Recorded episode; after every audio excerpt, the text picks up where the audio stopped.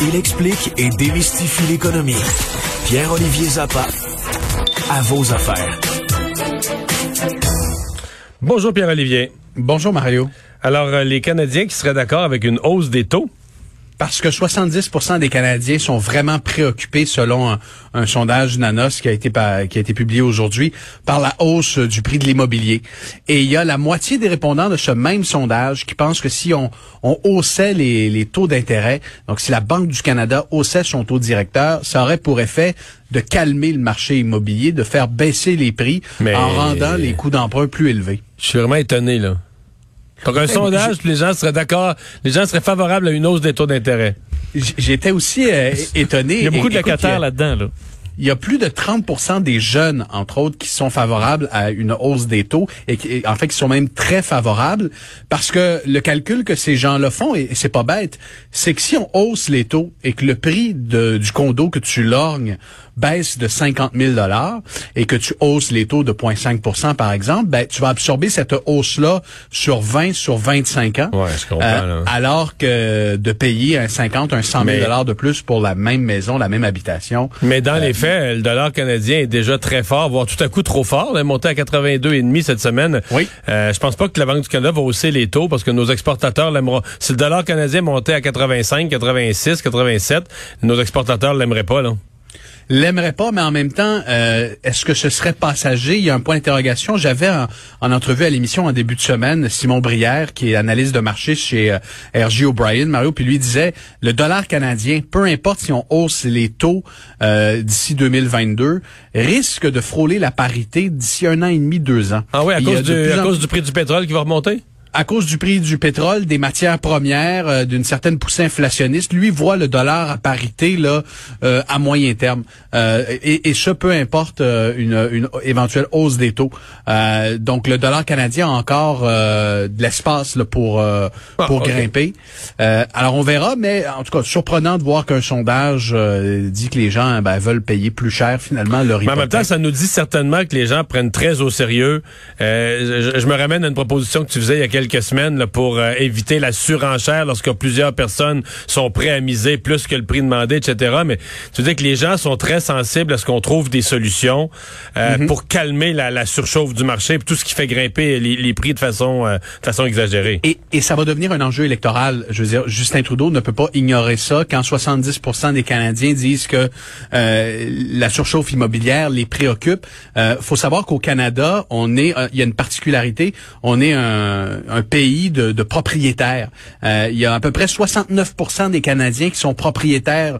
Euh, il y a, il y a juste une province qui se démarque sur ce chapitre. T'as raison, hein, j'ai pas les, derniers chiffres euh, au Québec. J'ai pas les derniers chiffres, mais c'est quelque chose que je suis depuis mon entrée en politique en 94. Puis la dernière fois que je l'ai vérifié, il y a mettons deux ans, le Québec était toujours 10 points derrière les autres. Par contre là, le, niveau de vie au Québec fait tout à coup un rattrapage depuis 3-4 ans. Peut-être qu'on va rattraper, mais c'est c'est 10 points. Là. Le, taux a monté au Canada, le taux a monté au Québec, mais il y a toujours 10% de plus de locataires, donc 10% de moins de propriétaires au Québec que la moyenne canadienne. Donc, on doit être autour de 60% alors qu'en France, tu vois, c'est à peu près 65% De mémoire, au, Royaume-Uni, on est à 63% De locataires. Euh, de, de, propriétaires. De propriétaires, OK. Euh, de, propriétaires, 65 en France, 63 au Royaume-Uni, 61 au Japon, mais autour de 70 au Canada. Donc, euh, un peuple de propriétaires, évidemment, qui voit ce marché-là comme une, une préoccupation importante. Il n'y a pas juste l'immobilier qui coûte plus cher. On le voit dans les chiffres d'inflation aux États-Unis.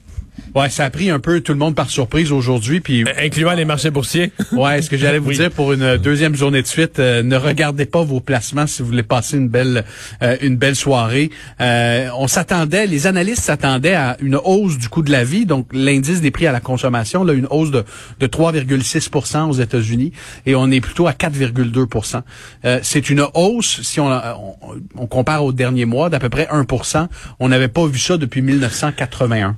Là, euh, je vais pencher pour ma paroisse, mais ça donne un petit peu raison aux économistes de droite puis aux gens plus conservateurs mhm. comme moi.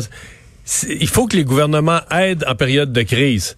Mais quand les gouvernements versent trop d'argent, quand les gouvernements ont l'air d'imprimer l'argent, il y a un point de rupture où à un moment donné, l'économie réelle suit pas. Puis si tu crées juste de l'inflation, tu fais juste souffler dans le ballon, de l'inflation, parce que c'est là Biden, Trudeau, l'argent qui s'est imprimé en Amérique du Nord, c'est pas pensable. Là tu maintiens en vie des entreprises qui sont non solvables euh, parfois.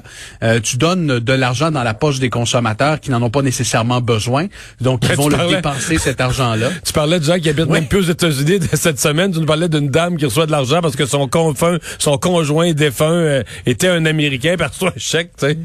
Mario, en passant, j'ai reçu des dizaines de courriels depuis euh, notre intervention, puis j'en ai parlé à l'émission.